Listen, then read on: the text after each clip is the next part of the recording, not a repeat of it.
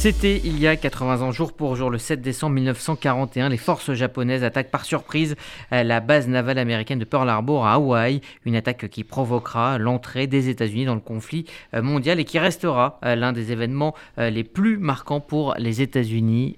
Églantine Delalleux. En 1941, le monde est en pleine Seconde Guerre mondiale et deux camps s'opposent. D'un côté, les pays de l'Axe, l'Allemagne hitlérienne, l'Italie et le Japon, et de l'autre, les alliés comme le Royaume-Uni ou l'Union soviétique. Dans cette guerre, un pays n'est pas en n'est pas engagé les États-Unis, même s'ils apportent déjà une aide indirecte aux Alliés. Mais l'ennemi principal des États-Unis à ce moment-là, eh bien c'est le Japon. Depuis plusieurs années, le Japon a pour projet d'étendre son empire en Asie et dans le Pacifique.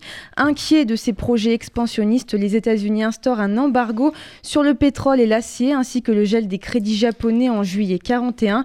Résultat, les approvisionnements de pétrole du Japon se réduisent de 90%. Et donc face à ces sanctions économiques et cette ambition euh, de conquérir euh, le Pacifique, et eh bien le Japon euh, prend alors une posture offensive. C'est l'amiral Yamamoto qui eut l'idée d'attaquer la base américaine Pearl Harbor à Hawaï.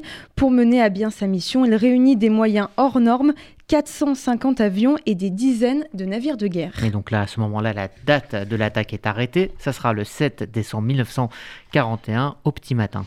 À 6 h du matin, 183 avions japonais s'envolent vers Pearl Harbor. Un radar américain les, les repère, mais ne sont pas pris au sérieux. Peu avant 8 h l'attaque surprise est lancée. Les Américains reçoivent les premières bombes et les sous-marins japonais torpillent les navires américains. Une demi-heure plus tard, ce sont des bombardiers qui attaquent la base américaine. Et donc euh, c'est un choc, euh, c'est un choc pour les euh, Américains avec un bilan humain et matériel sans précédent. En moins de deux heures, 2403 Américains sont tués et près de 1200 blessés. Côté Japon, le bilan est plus restreint, 64 décès. Conséquence directe, le président des États-Unis, Franklin Roosevelt, déclare la guerre au Japon, actant l'entrée des Américains dans le conflit mondial aux côtés des Alliés. Hier, le 7 décembre 1941. Une date qui restera le jour de l'infamie.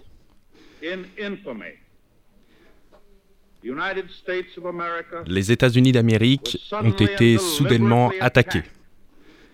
Peu importe le temps que cela peut nous prendre pour repousser cette invasion préméditée, le peuple américain, dans son droit, avec sa force, ira jusqu'à la victoire absolue.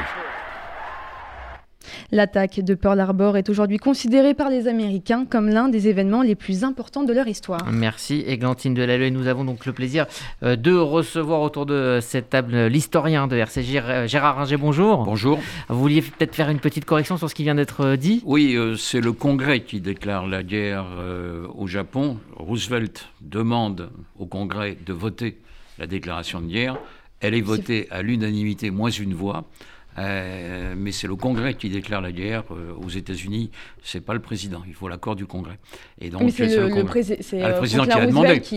c'est le, président qui l'a demandé, bien entendu. Et euh, Roosevelt se rend au Congrès pour demander clairement que, que les États-Unis entre en guerre après l'agression japonaise. Alors effectivement, cet épisode marque l'entrée en guerre des Américains. Qu'est-ce qui, jusque cette date de, de 41, les empêchait euh, de rentrer dans ce conflit mondial? Bah, il y avait un très fort courant isolationniste euh, aux États-Unis euh, qui date de la fin de la Première Guerre mondiale.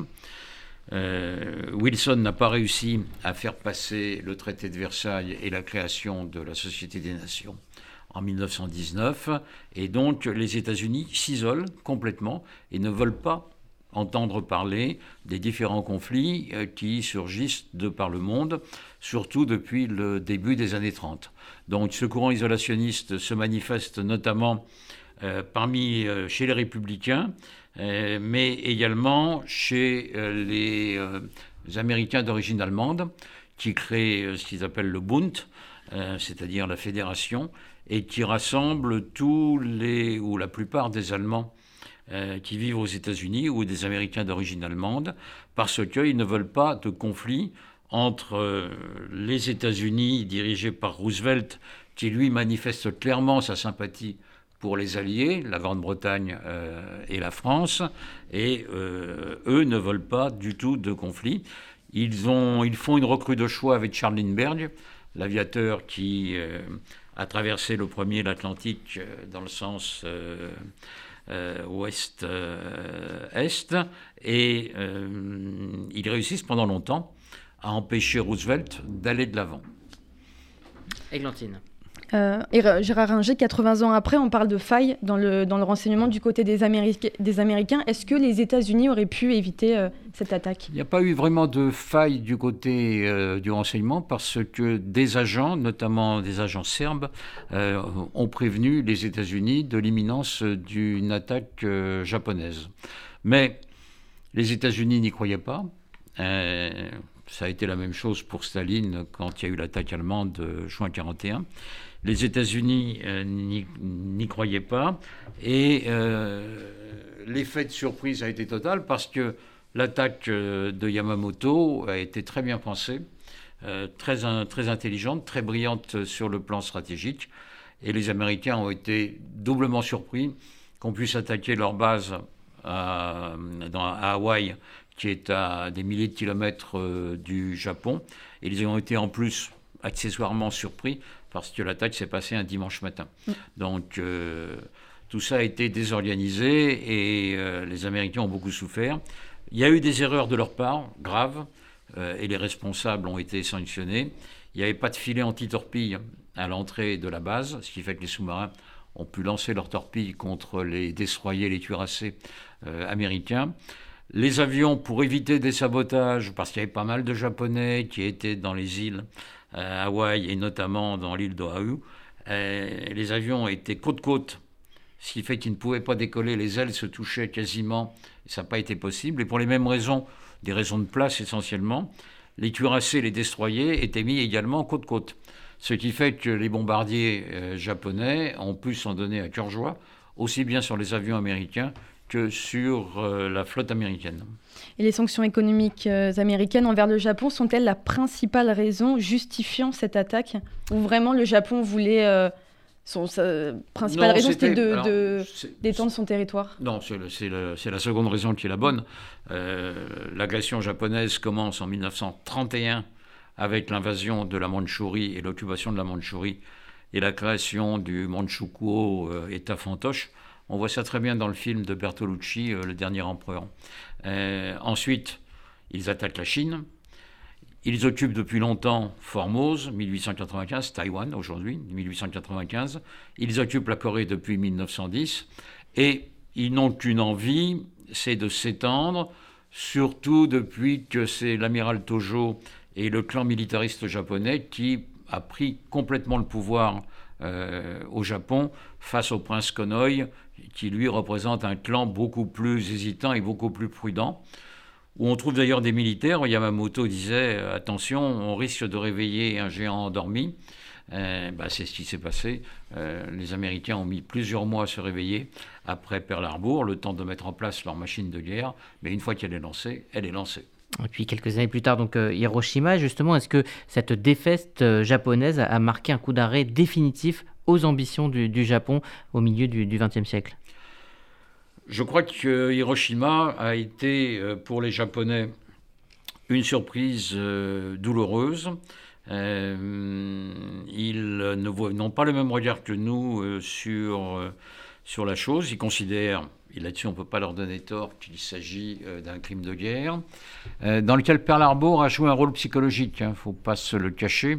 Euh, c'est quelque part un peu une revanche de Pearl Harbor, même si on a dit que euh, cette bombe a été lancée pour sauver des vies, parce que l'invasion militaire du Japon pouvait euh, coûter énormément de vies humaines compte tenu de la combativité des Japonais.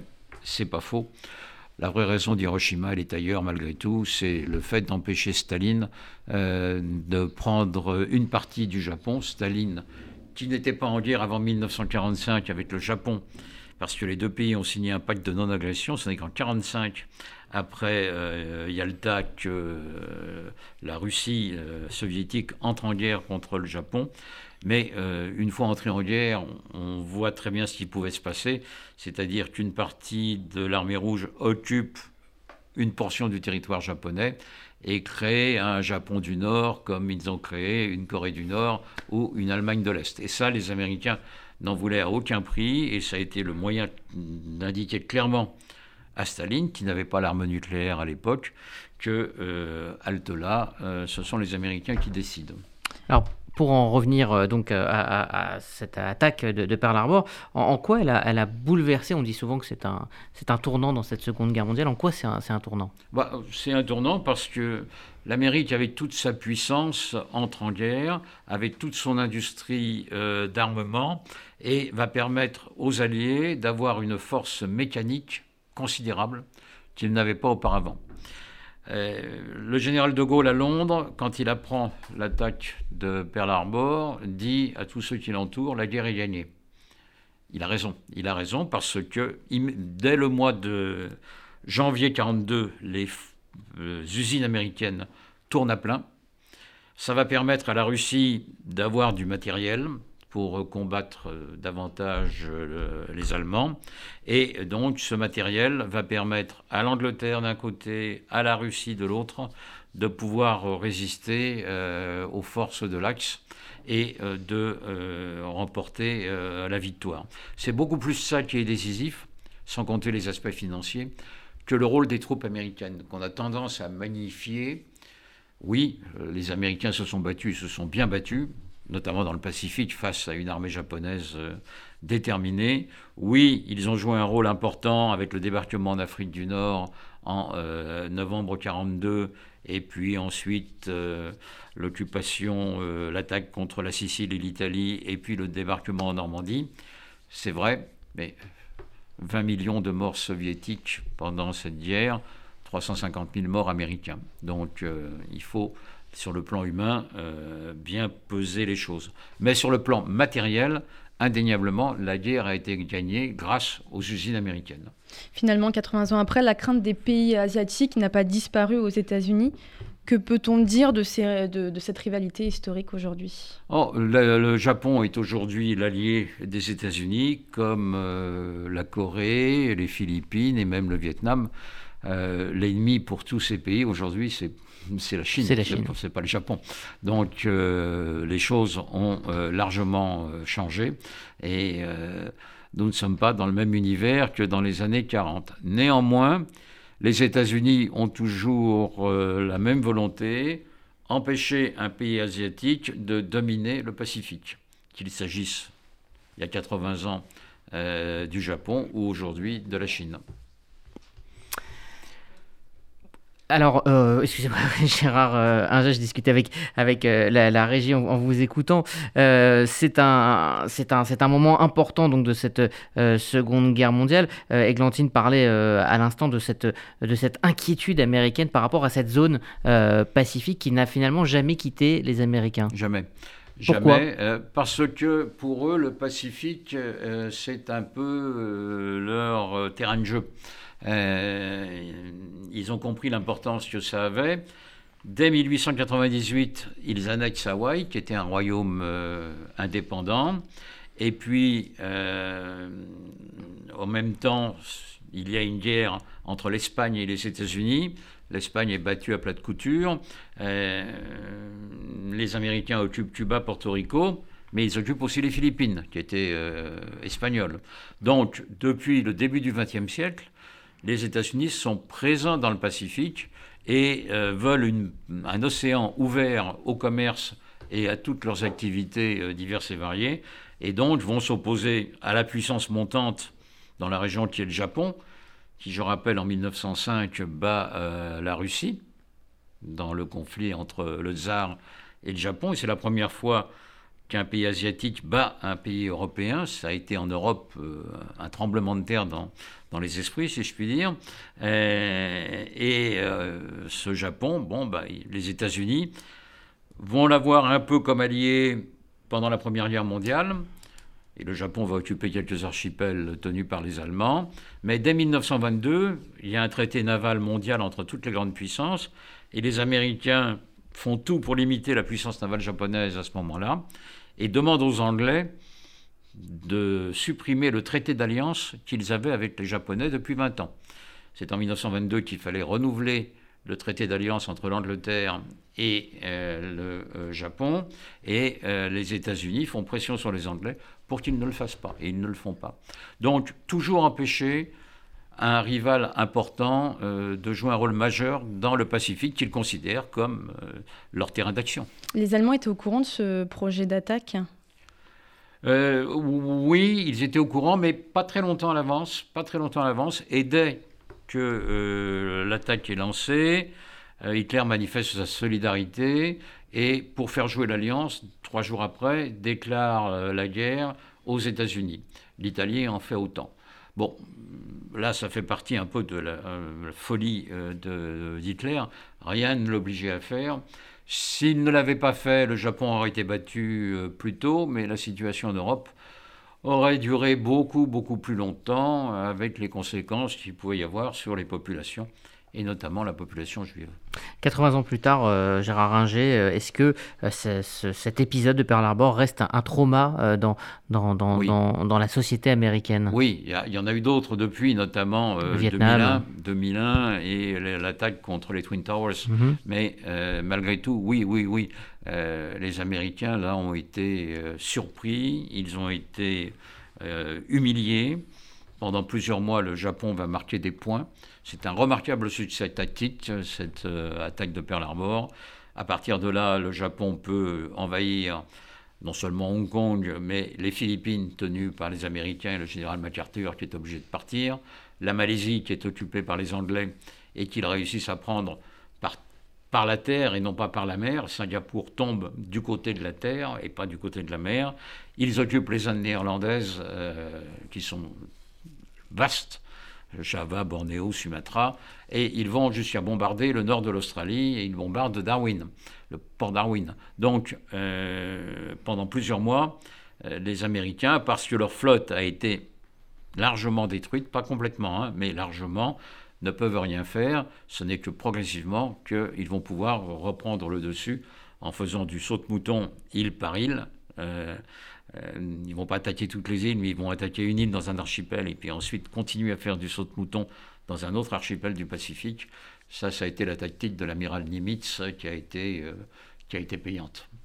Merci euh, Gérard Ringer d'être venu dans ce studio pour nous éclairer sur cet épisode historique dont nous célébrons, nous marquons en tout cas les 80 ans. Merci à vous aussi, Églantine Delalleux, pour avoir préparé ce dossier.